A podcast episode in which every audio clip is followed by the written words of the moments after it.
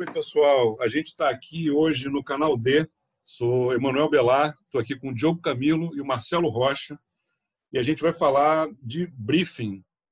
É um tema que eu acho, né, vou até ouvir depois a opinião de todo mundo aqui, mas eu já de cara vou me antecipar é um pouquinho e dizer que eu acho que é um tema um pouco controverso, né? É, porque eu imagino assim que os designers têm opiniões bem distintas, né? E eu tendo a achar que assim muita gente talvez não não alcance é, o poder né, e, e, a contribuição que o briefing tem num projeto. Mas eu não vou falar muito não, vou passar a bola para o Diogo Camilo, que é nosso especialista aqui na, em assuntos de criatividade e acho que o Diogo tem um bocado de coisa para falar sobre briefing. Diogo, tudo bem? Opa, Emanuel, é, boa tarde, boa tarde, Marcelo. É, é, realmente eu tenho que concordar, Emanuel. É, o briefing realmente eu acho que é um tema é, aparentemente controverso justamente pelo, pelos aspectos que você citou, né? Acabou se tornando uma palavra muito consagrada, né? É, eu acabo batendo um pouquinho na tecla aqui sobre anglicismo, né? E esse é, sem dúvida nenhuma, um anglicismo que realmente conseguiu é, penetrar na nossa língua assim, a ponto de criar diversidade de significados. Né? Eu vejo que cada, cada grupo de interesse, talvez cada campo de conhecimento que tem alguma, algum relacionamento com a indústria criativa, acaba utilizando esse briefing, pessoal de publicidade, de moda, é, até engenheiros, né? enfim, você vê isso também é, em termos de projeto, sempre quando tem alguém servindo de munindo de informação e alguém recebendo essa informação para iniciar um projeto, acaba se utilizando desse termo. E assim, sempre foi uma questão minha particular, hein? desde novo, assim, desde da faculdade, eu acho que me incomodava um pouquinho essa coisa do, do termo briefing não ser uma coisa tão clara, tão uniforme, né, tão taxonômica assim. Eu falar a palavra e imediatamente o outro entender isso.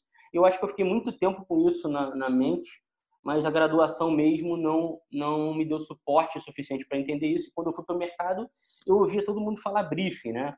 E assim, é, se você pegar a coisa do brief, que é a palavra é, que é uma coisa curta, é um, é uma, uma, um encurtamento de, algumas, de alguma explicação, eu acho que o brasileiro acabou muito se apropriando desse conceito, né? De, de você me dar uma informação de maneira rápida e ágil e curta. Então, de uma maneira geral, acho que não sei se é por causa do mercado da publicidade, que o Brasil sempre foi muito forte, né? É, São Paulo sempre foi uma referência global de em agência de publicidade eles usam muito esse termo, né? Então acho que essa coisa de dar agilidade né, acabou virando de certa forma um dos sinônimos do briefing. É, mas o briefing ele tem uma característica muito interessante, principalmente quando você vê do ponto de vista da criatividade, que é o que você citou. É, o Crawford, Robert Crawford, foi um dos primeiros a falar sobre sobre isso, não utilizou esse termo, ele usou o nome attributing list, ou lista de atributos, que era simplesmente você listar os atributos daquilo que você imaginava resolver do problema. E o Crawford ele falava isso muito do ponto de vista da administração, mas entendendo a criatividade como algo muito relevante. Isso, sim, é, do início do século XX para meados do século XX, né? E como isso foi se transformando até hoje, né? E a gente tendo a oportunidade de é, buscar informação mais fundamentada no mestrado, eu, é, eu acabei de perceber que isso é um assunto assim super estudado, super discutido e tem muita coisa relevante, até desde a década de 70 aqui no Brasil, que nem a gente estava falando anteriormente do Joaquim Redig, na década de 70, falando dos fatores projetuais para facilitar essa discussão pré-projeto, né? Eu acho que essa coisa do briefing, de certa forma, está tá ligada com essa coisa do pré-projeto. Então, acho que é por aí. Eu acho que a gente Pode dizer. Não, desculpa, Diogo. É, vou te interromper só, só por uma coisa, assim, que você estava falando de anglicismo, né? Você começou falando disso. Antes que você até avance, eu sei que você tem muita informação para passar para a gente. É, eu queria observar uma coisa que eu acho que é, eu queria saber até o que você pensa, né? É, o verbo o verbo brifar, na verdade, a gente usa, né? É, criou o verbo brifar em português, né? Isso parte de um anglicismo. E aí, quando você geralmente usa esse verbo, realmente você fala, vamos brifar alguma coisa, é, é, você resolve, é algo que você resolve em um comentário. Né? E, é. e certamente é, é isso é, é, é quase que é, totalmente diferente né, do briefing que a gente entende como dentro dessa dessa visão do processo criativo, desse, o briefing como um instrumento né, de, de, de apoio né, da, da, da, criatividade. Mas você concorda que esse verbo ele já a gente já baseia muito a, a percepção, né, quando não examina o assunto com devido cuidado, né, e, e tudo. Só esse verbo já, já, indica assim é algo assim que é, fala e brifa aí. Ah, tá, é. brifou, pronto, acabou. Não, concordo totalmente, mano. Realmente é bem lembrado, muito bem lembrado. Eu acho que tem essa característica mesmo. Quando a gente traz o anglicismo, a gente acaba convertendo em verbo, né? Ele é aí que a gente é, cria memória para a palavra mesmo, realmente. Essa coisa do brifar parece assim duas coisas na minha percepção, que ela tem que ser super ágil e outra é você tem todas as informações que eu preciso. Do tipo, vamos brifar. Quando eu falo isso, parece que a gente já sabe tudo que a gente precisa listar. Né? Então, por isso que eu estava falando do Crawford, porque o Crawford ele, ele começou falando sobre lista de atributos. E atributos realmente é uma coisa que a gente tem a capacidade de listar. Só que aí a gente pode conversar isso mais adiante. O briefing tem um, um, aspecto muito relevante, que aí eu gostaria até de ouvir isso do Marcelo, porque eu sei que ele tem uma percepção interessante sobre isso, que é a, a restrição, né? as limitações, as barreiras, não como bloqueio criativo, mas na verdade como potencializador da criatividade, né? fomentador da criatividade, a restrição. Então, a restrição não necessariamente a gente sabe quais são, a gente muitas vezes tem que descobrir. E quando se trata de usuário, né, o designer preferencialmente vai projetar, vai desenho projetar para um usuário, a gente tem que entender necessidades, aspirações, desejos, enfim, aquela coisa toda da experiência do usuário, que é cliente, que é consumidor, né, que é usuário de utensílios públicos, de serviços públicos, né, enfim, usuários de uma maneira geral têm necessidades, desejos, aspirações. E essas restrições vêm deles. Então, como é que a gente pode partir do pressuposto, da premissa que a gente já tem a resposta pronta, até para poder brifar, né? Isso, que você falou. A gente precisa coletar esses dados, aí tem todo um método, aí vem pesquisa, aí é onde entra a pesquisa, é, a história da pesquisa no design, que é um outro assunto para um outro programa, mas que é muito relevante para que a gente consiga realmente ter esse briefing é, como um orientador pré, preliminar ao projeto. Mas fala aí, Marcelo, eu queria muito ouvir você sobre essa questão da, da restrição, porque eu sei que você tem percepções interessantes sobre isso aí. Então, é, bom, é, teve uma coisa que você falou, Diogo, que eu achei, eu achei legal. Quer dizer, quando a gente, eu acho que você em algum momento falou da, da formação, né? Uhum. É, você sabe que a minha formação foi uma formação de projetos, né? Outro dia até vi um outro aluno, ex-aluno da, da PUC também, falando sobre exatamente sobre isso, que ao longo do, da formação dele ele fez inúmeros projetos e foi assim, né? E aí eu acho até que essa palavra briefing, eu, eu juro a você que eu não eu não me lembro de, de, de se a gente ouvia, se a palavra era usada ou não. Mas era engraçado porque você você tinha um problema a ser lado, a ser discutido, a determinada em um determinado contexto, né? E, e a partir disso você fazia um, um levantamento de dados, ou seja, essas questões que o briefing coloca todas essas, essa, é, esses fatores projetuais que o próprio Redig coloca, eles são levantados naquele momento, né? É, então eu, não vejo como o briefing ser algo estranho ao, ao designer na sua formação. Agora existe uma outra coisa também que quer dizer ao tempo que você vai você vai trabalhando o briefing torna uma coisa quase que intuitiva, né? É, e aí tem algumas coisas que o próprio Phillips fala, é, é, que bom, todo todo projeto necessita de um de um de um briefing.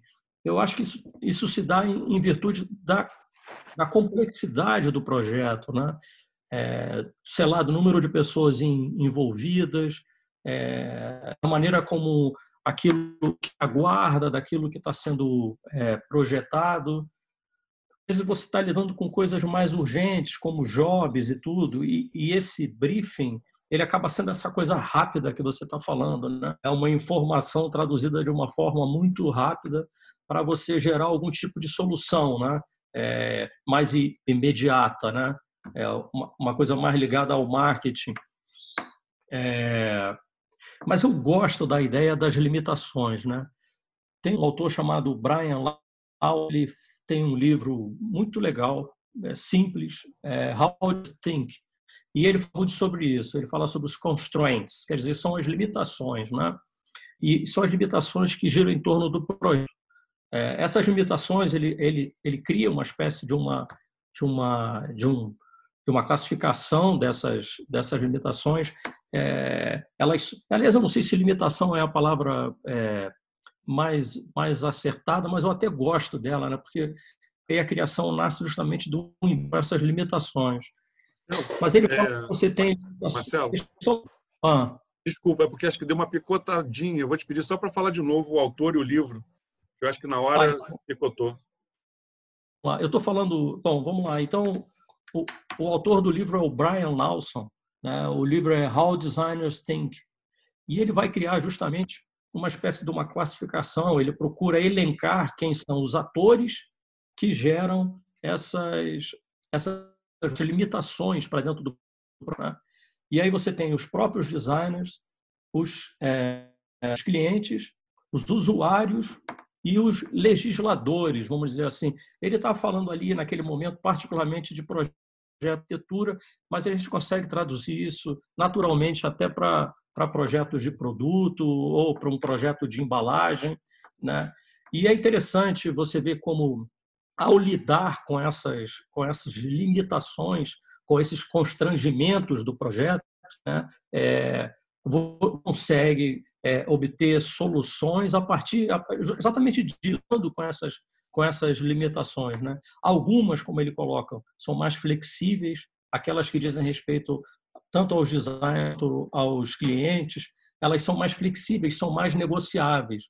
Outras são mais duras, como, por exemplo, coisas impostas pela legislação, no caso de uma embalagem, por exemplo, determinado tipo de, de informação que deve constar na embalagem, e você não pode abrir mão daquilo sob é, pena de sofrer algum tipo de, de repreensão, né? e do usuário, que você, de forma alguma, é, abrir mão, né? ele acaba sendo o foco disso tudo. Então, o briefing ele vai justamente é, forma é, evidenciar uma série de, de, de, dessas limitações ou desses quesitos que você deve atender é, ao enfrentar o projeto. É, e aí eles são mais complexos ou menos complexos em virtude da questão que você está enfrentando. Não concordo totalmente, Marcelo, com a coisa da questão, a questão da, das restrições, limitações, né? eu acho que assim eu vejo todas as limitações como oportunidades para inovação, né?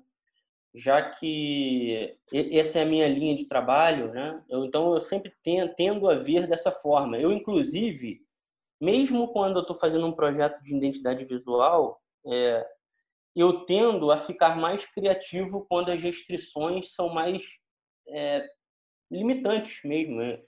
Eu acho que pra, isso é que é uma questão curiosa, né? A questão também quando entra a discussão sobre o processo criativo. Eu até anotei aqui de falar sobre alguma coisa bem breve sobre é, a diferença de talento criativo, né, para grupo criativo.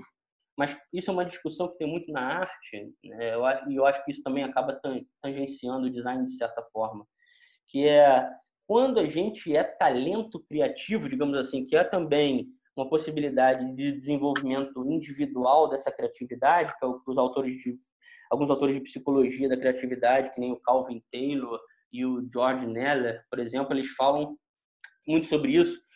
É, acaba que as restrições para esses talentos criativos se tornam barreiras, bloqueios mesmo, bloqueios criativos, que limitam a criatividade. Mas é, eu acredito que quando se, quando se trata de desenho projetual, e a gente já conversou aqui anteriormente sobre isso, existe uma certa inerência é, da inovação na, no processo do design, como consequência do design, né, do, do que seja realmente um projeto em design.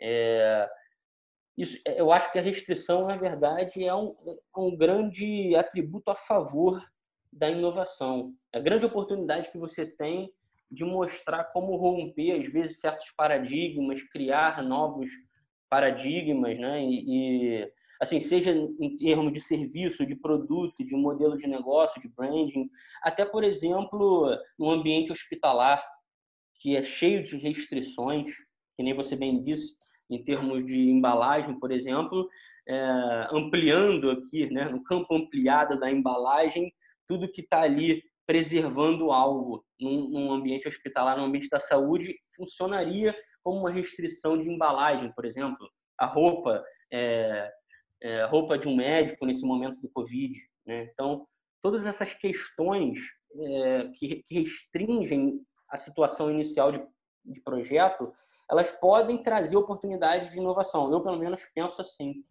Sim. Eu, eu é, posso... Claro. Posso, Diogo? Eu vou fazer o seguinte: eu vou jogar uma pergunta para o Emanuel, então. Manda. Emanuel, você acha, então, que o, que o, o briefing ele se trata ele se trata de algo vivo, um conjunto de informações viva que é sendo, vai sendo construído ao longo é, do pré-projeto e projeto, ou ele é uma informação dada, dada e imutável? Olha, é, é, é, é ótimo. Essa pergunta é ótima, né? Porque eu posso, inclusive, é, assim, falar muito da minha experiência pessoal e dizer que hoje eu, eu, eu, tenho certeza que o briefing é um processo, é um processo, né? Enquanto processo é algo que realmente acompanha né, o cronograma do projeto, é algo que é dinâmico, algo que tem que ser atualizado, né? É, puxando também algo que você falou, né? Todo projeto precisa de briefing. Claro que existem projetos que não têm essa dimensão, né? Onde talvez o briefing é, é, acabe sendo mais estático, né? Mas eu estou falando assim do uso mais pleno, né, do, do, do potencial maior do briefing, né, que está em projetos mais complexos, em, em, processos que envolvem muitas pessoas. Né. O briefing também é uma maneira de você é, formalizar né, as informações, porque às vezes, é, por mais que a equipe esteja entrosada, enfim, independente do conhecimento né, é, que as pessoas tenham entre si, é, é importante às vezes uma, uma informação consolidada por escrito né, é, de modo que é, vire uma referência o tempo todo, para que as pessoas não se percam, para não ter ruído de comunicação, para não ter o famoso telefone sem fio. Né? Embora, é, aqui também citando o Peter Phillips, ele até diga que existe o briefing é, oral, mas acho que não é muito do que gente está falando. Né? Mas acho sim, é, Marcelo, que é um processo, né? não acho que seja assim, não. Agora, só queria fazer o, uma observação, né? se eu acho isso, eu, eu, eu acho isso já há algum tempo, mas assim, durante muito tempo, é, enquanto estudante depois de formado, eu não pensava assim.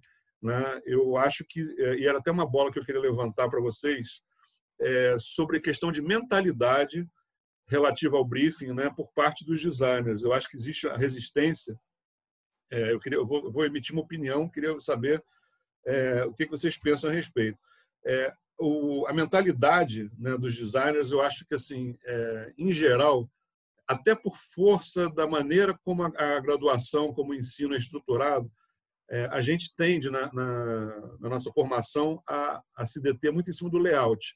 Eu acho que, para a maior parte dos designers, o layout é a parte mais prazerosa da coisa.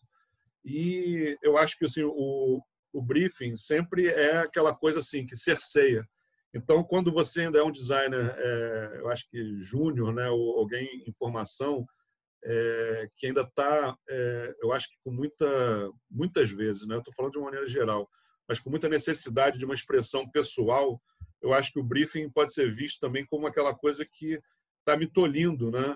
Então, eu não quero um briefing, eu quero ter liberdade de criar, né? Eu quero poder ter é, total um horizonte muito largo. Então, eu vejo assim um problema do briefing ligado à mentalidade.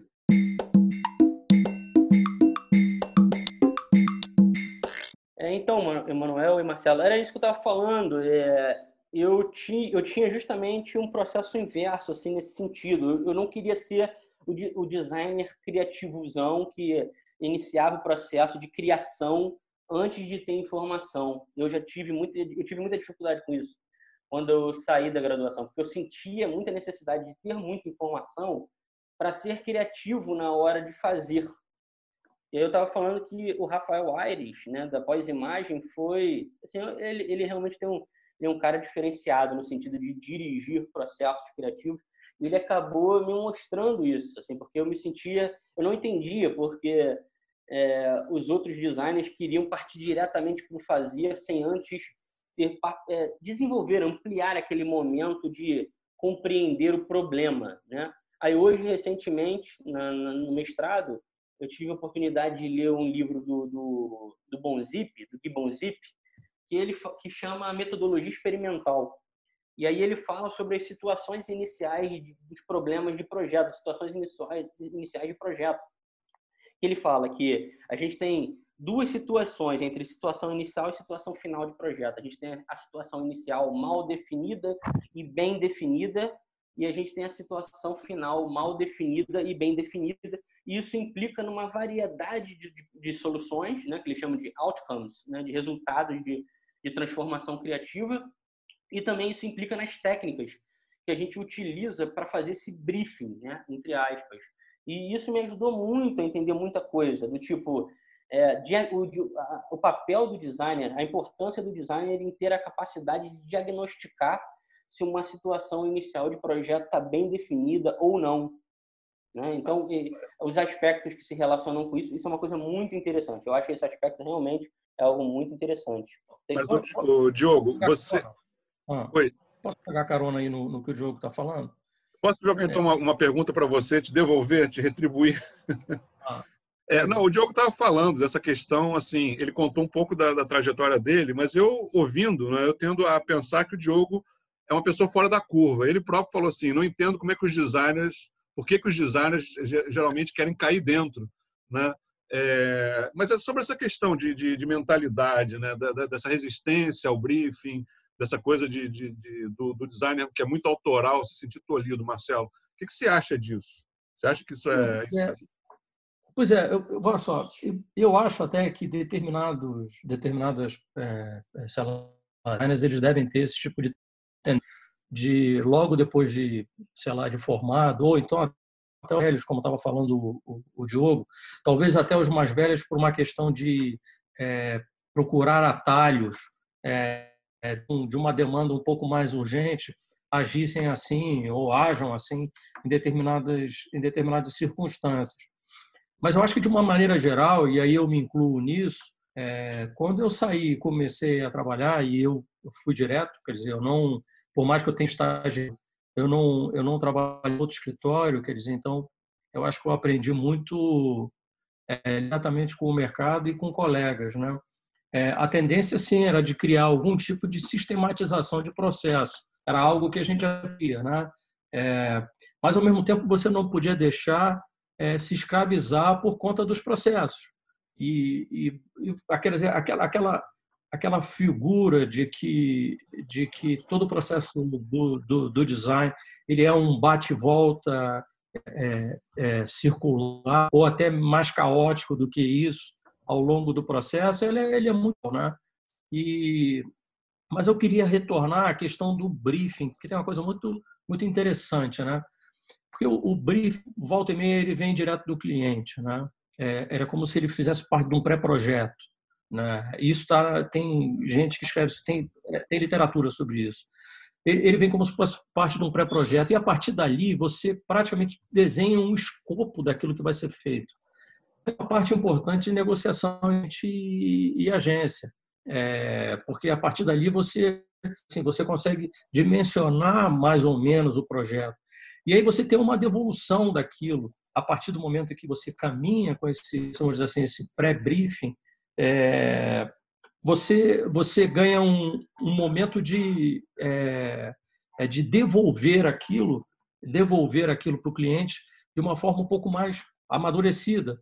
E aí você começa a lidar, quer dizer, aí vem a experiência do que é um pouco isso do que eu estava falando, é, de enxergar é, é, aquilo é mandado de alguma forma e devolver com a experiência que ele tem, a respeito de materiais, o que é execuível, o que não é, vamos por aqui, não vamos, você tem uma devolução do briefing. Ou seja, na verdade, o briefing acaba tendo, acredito eu, três dimensões, pelo que eu já vi.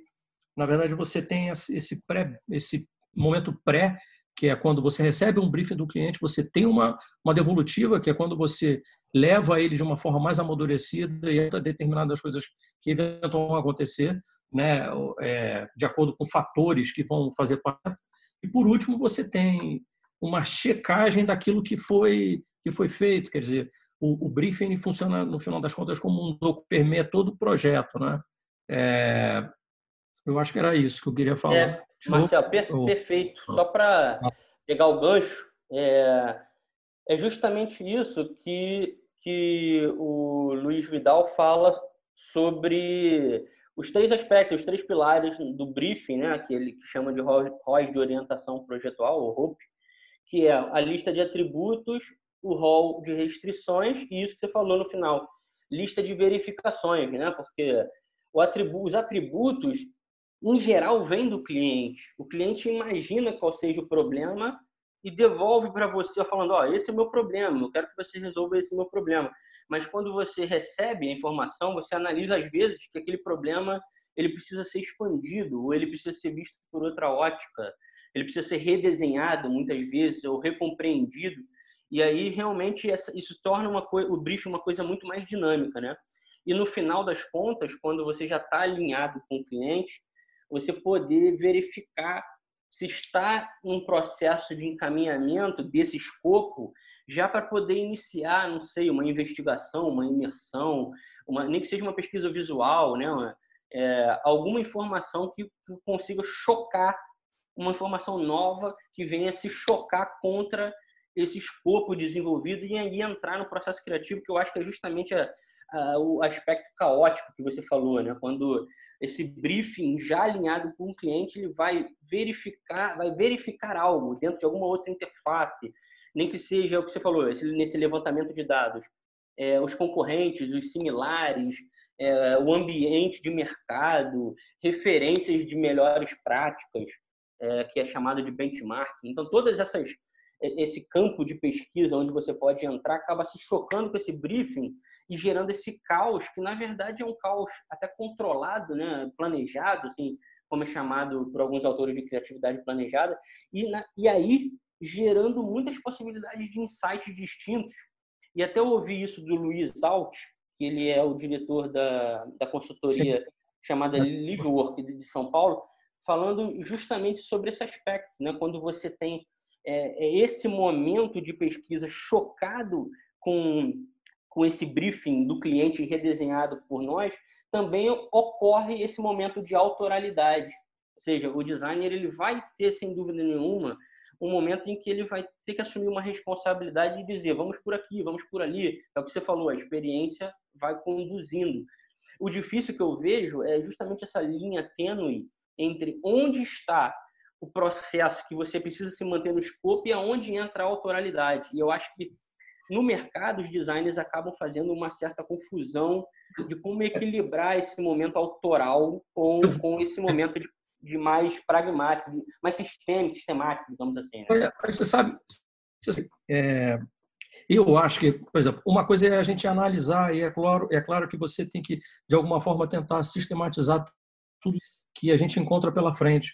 Mas no momento em que você encara desafios ali, é, é, eu estou falando de um escritório, sei lá, como o meu, que já, já tem mais de 20 anos de mercado. É, e aí, quando você se depara com determinada, determinado tipo de, de questão, eu acho que consegue lidar de uma maneira muito viva com, com esses atores que estão em volta do, do briefing.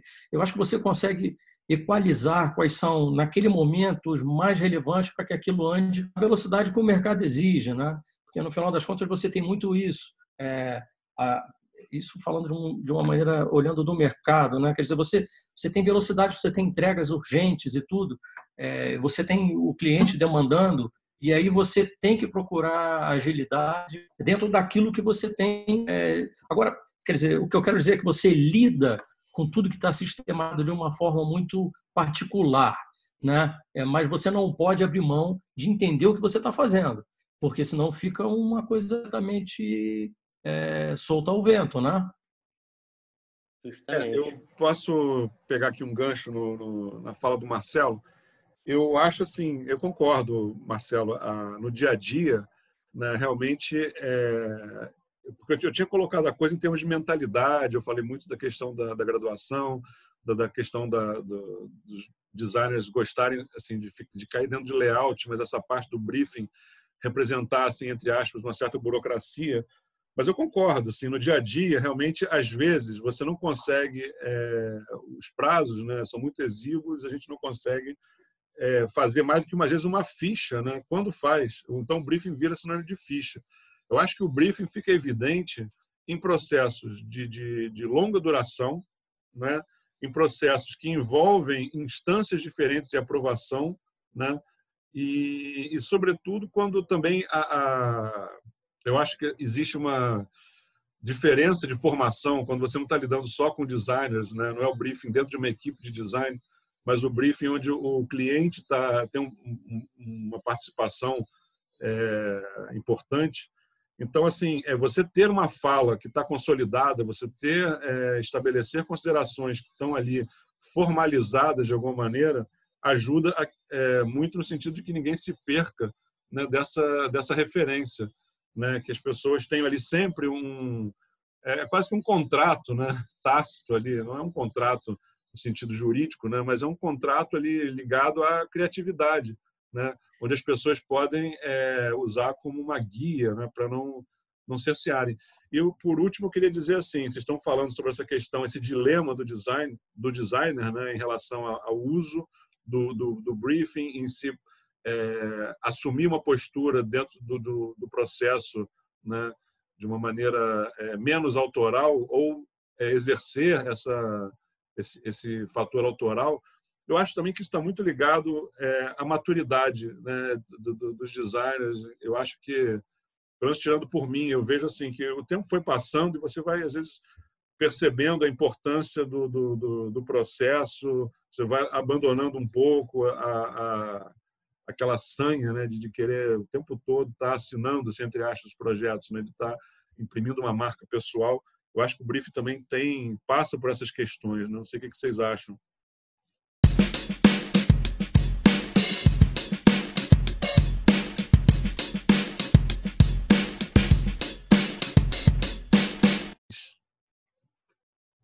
Aí, Emanuel, eu, eu acho que o, o, o, briefing ele é uma ferramenta é, fundamental. E não tem como é, um aluno sair da escola sem ter essa maturidade que você está falando de entender que as informações que ele precisa para tocar o projeto elas são é, é fundamentais.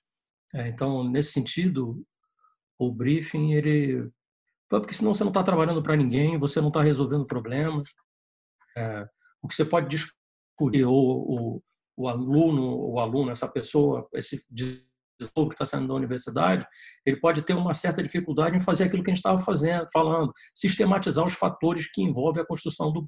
Do brief. Mas eu acho que, que isso é experiência e, e ela, ela, ajuda, ela ajuda a construir. Mas eu insisto naquele ponto de que é justamente o duelo com esses limitadores, é, com essas imposições que são dadas ao projeto, é dali que você tira é, é, os produtos interessantes, quer dizer, as grandes sacadas criativas, sacadas ruins, né?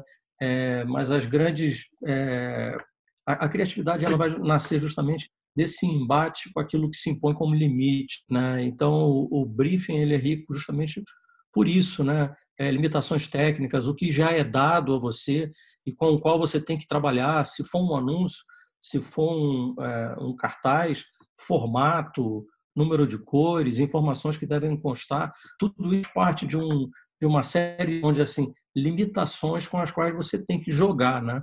E isso é um briefing, né? É... Bom, vai lá, Diogo. Não, eu queria só eu só queria é, talvez concluir aqui, né? Deixar uma é uma percepção para talvez futuras conversas, futuros diálogos sobre isso é que talvez uma, uma das variáveis que seja mais imperceptíveis é que o briefing, com certeza, a característica do briefing vai variar com certeza de acordo com o tipo de projeto. Né? Então, é, se a gente, por exemplo, que nem eu compreendo que design ele pode incluir arquitetura, pode incluir moda, ou seja, por causa da lógica da, da projetação em relação às indústrias criativas, você vai entender que, por exemplo, um problema de urbanismo ele vai demandar um tipo de análise de fatores, né, projetuais para fazer uma um diagnóstico dessa situação inicial de projeto, diferente, por exemplo, como você falou de um cartaz, né? São briefings completamente diferentes, distintos. A gente não pode é, gerar uma expectativa de que você vai fazer uma, uma lista de atributos com ou uma lista de restrições, de restrições tão peculiar quanto você estaria, por exemplo, se você estivesse desenhando um serviço é, para uma rede de escolas municipais, por exemplo. Né? Então, existem características distintas de acordo com, com que tipo de design é esse que a gente está tá fazendo. Então, acho isso bem importante de ser dito, porque é, eu acho que, assim, já que eu estou trazendo mais essa ideia do design thinking, do raciocínio projetual, da criatividade planejada para a discussão, também é importante para quem está ouvindo saber que esse design thinking ele não é uma coisa homogênea, né? Esse raciocínio projetual ele não é uma coisa é, padronizada, você aplica ele exatamente da mesma maneira é, em cada tipo de projeto ou, ou, também dependendo da ordem de grandeza, porque você pode estar dentro de um serviço, mas você está observando um pequeno ponto de contato dentro daquele serviço. Não vai te exigir fazer uma lista de, de restrições com 70 fatores descritos. Então, assim, é muito disso que o Emanuel falou, da maturidade. Eu acho que a experiência para análise do briefing, ela vai servir justamente para você conseguir dar coerência, coerência formal, síntese funcional para esse, para essas restrições, para esses atributos, é, para esses fatores preliminares ao projeto. Então, assim, dependendo da área que você atua, seja na moda, seja na, até na engenharia, na robótica, né, na, é, no que tem sido muito falado hoje recentemente no design, que é o UX, experiência do usuário digital em aplicativos, cada um desses designs, se a gente pode chamar dessa forma, ele vai demandar, vai requerer um tipo de briefing específico. E com certeza eu acho que a maturidade ela e a experiência no tempo ela vai fazer com que você é, consiga trabalhar com maior coerência dentro dessa construção do briefing. Né? O que você acha disso, Emanuel? Oi, Diogo. É, desculpa, eu estava aqui ouvindo você a gente já está chegando aqui na, nas considerações finais, né? Eu, eu concordo, tendo a concordar com você, sim, que é, quando você fala da, dessa questão, por exemplo, do serviço e tudo, tem muita diferença entre briefing. Né? A gente, na verdade, eu acho que é importante botar a, a devida dimensão do projeto, da, da necessidade né? É, do, do, do, briefing, né? Porque senão a gente também começa a ficar naquela coisa, ah, é, o briefing é necessário, o briefing tal, mas é, realmente a gente tem que sempre, como designer, é, é, ter sempre essa capacidade de equacionamento né, da, da, da, situação e entender, na verdade, de que briefing a gente está precisando naquele momento. Né? Então, eu estou colocando assim, existem briefings e briefings. Né? Eu estava até brincando aqui, enquanto você estava falando, botando aqui no chat. Do, eu, eu criei uma coisa, briefing ficha e briefing relatório. Né? Então, acho que são dimensões distintas. Mas enquanto você estava falando, eu estava pensando aqui é, numa coisa, né, e de uma certa forma eu tô, eu tô até é, encaminhando assim uma, uma, consideração final da minha parte. Depois vocês podem fiquem à vontade para desenvolver. É, eu acho que o briefing, né, ele é um algo né, fundamental para desmistificar né, a é, tudo que existe né, em, é, em, torno do processo criativo. Né?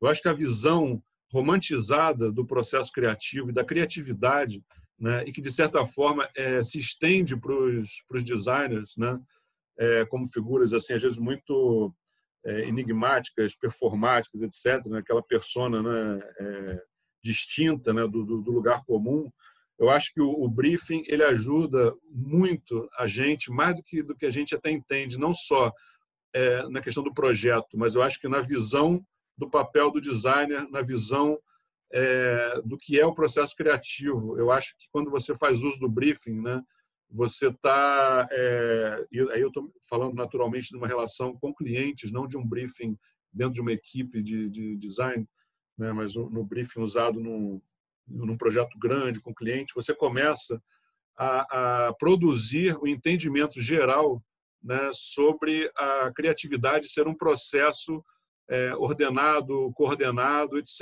E aí, com certeza, o Diogo vai ter um bocado para falar nisso, eu imagino, como, como um especialista, né, como sendo algo bem central, eu acho que na nos seus interesses de, de, pesquisa.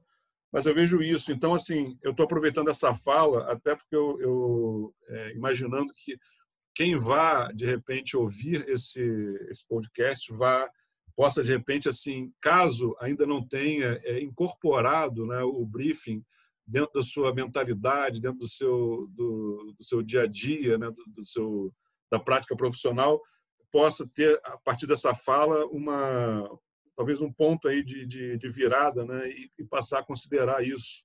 Né? Mas vai lá, gente. É, pra, queria ouvir o Diogo falar de volta, já que você jogou a bola, estou devolvendo. Antes do Marcelo, é, você, como especialista em, em criatividade, né? Eu falei, é, você acha, o que você acha do que eu falei? Me equivoquei, me exagerei, me empolguei? Não, não, concordo perfeitamente, mano. Eu acho que o que você colocou aí é, foi, foi preciso, né? Eu acho que é justamente isso. É, eu acho que é bom também para o designer ter consciência de que esse não é um momento de romantizar a coisa, né? Pelo menos no meu ponto de vista. Não, não que eu esteja achando que deve ser retirado o, o lugar lúdico né, da criação da narrativa, nada disso. Mas eu acho que, especialmente nesse momento, isso coloca a gente falando a linguagem dos stakeholders, né, das partes interessadas no projeto. É muito importante, porque a gente não está isolado no mundo, a gente depende dessas pessoas. Eu não sei o que, que o Marcelo acha, mas é... diga aí, Marcelo, o que, que você pensa sobre isso? Para concluir. Bom, eu acho que, obras finais aqui, é, não, eu concordo, eu acho que a gente meio que concordou com tudo que o outro estava falando aqui, é, a importância do briefing. Teve uma coisa que a gente não tocou, que é, dependendo da estrutura que você tem, dependendo do tamanho da agência ou da consultoria que está trabalhando, ou o Diogo colocou muito bem, quer dizer, quando a gente fala de design, a gente não está falando somente de design gráfico, design de produto, a gente pensa em projeto também quando fala em arquitetura ou fala em determinado os projetos de, de engenharia, né? É, então, na verdade, você tem que imaginar isso, quer dizer, esse briefing, ele, ele dimensionado, ampliado, é, de acordo com, com esse projeto. Mas tem uma coisa aí, eu falo é, sobre a minha experiência. Eu sempre gostei de fazer o contato com o cliente, né? É, eu acho que isso era uma parte importante. Aquela coisa de você olhar de você entender quem está falando com você. Eu acho isso um, assim, fantástico.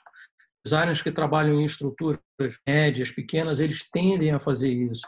Quer dizer, é um briefing construído ali junto na hora que você está recebendo o cliente e aquilo é passado internamente para a agência, né? É, é, dividido internamente, percepção é, que muitas vezes vai além daquilo que pode ser colocado no papel. É o tácito que o Diogo gosta de falar. É, eu acho que isso é muito rico também no processo de design e não deve ser e não deve ser esquecido, né? É esse contato com, com o cliente. Aqui em estruturas muito grandes você tem a figura de um atendimento, alguém atualmente vai ter aquele primeiro contato, vai retirar o, o, o briefing do cliente, de alguma forma aquele briefing vai ser transformado dentro da agência, é claro, pré-projeto e o projeto, como a gente estava falando antes. Né? É, e, e, bom, é, é, isso, gente. Acho que já está na hora da gente encerrar, né? Obrigado, gente. Obrigado, Diogo. Obrigado, Manuel. Só um abração. Fiquem na paz. Valeu, gente. É, Marcelo, obrigado. Diogo, foi ótima conversa. Eu acho que imagino assim que vai ser muito é, útil como reflexão para quem está ouvindo.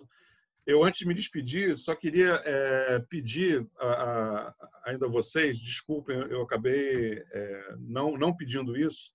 É, vocês têm alguma indicação? Eu é, falaria do, do, livro do Peter Phillips. Eu acho que a gente está falando muito assim para esse público, falando muito dessa questão de, de, de, de, formação, etc. Eu gostaria de, antes de terminar o programa, é, dar essa dica do livro Briefing, Gestão do Projeto de Design, da editora Blusher, né, é, do Peter Phillips. Vocês têm alguma alguma coisa para falar de indicação? Ou... Indico, Ah, o Lawson. O Lawson, realmente, para mim, eu fico com ideias, ideais, ideações é, da Lígia Medeiros e Luiz Vidal. Boa. Marcelo, é reitera, acrescenta? Não, então, o, o Lawson, que era isso que eu tinha falado, é, é, a indicação do Diogo é ótima, Lígia e do, e do Vidal, e a sua também perfeita. Peter Phillips, eu acho que todo mundo folheou o livro, eu acho que vale a pena. Não são livros complicados é, de serem lidos, são livros tranquilos, né? É Maravilha, gente. Então, agora, agora encerrando para valer, agradeço muitíssimo ao Marcelo Rocha, ao Diogo Camilo. Eu sou Emanuel Belar. Você ouviu um programa, mais um programa do canal D. É isso aí. Até a próxima. Abraço. Abraço.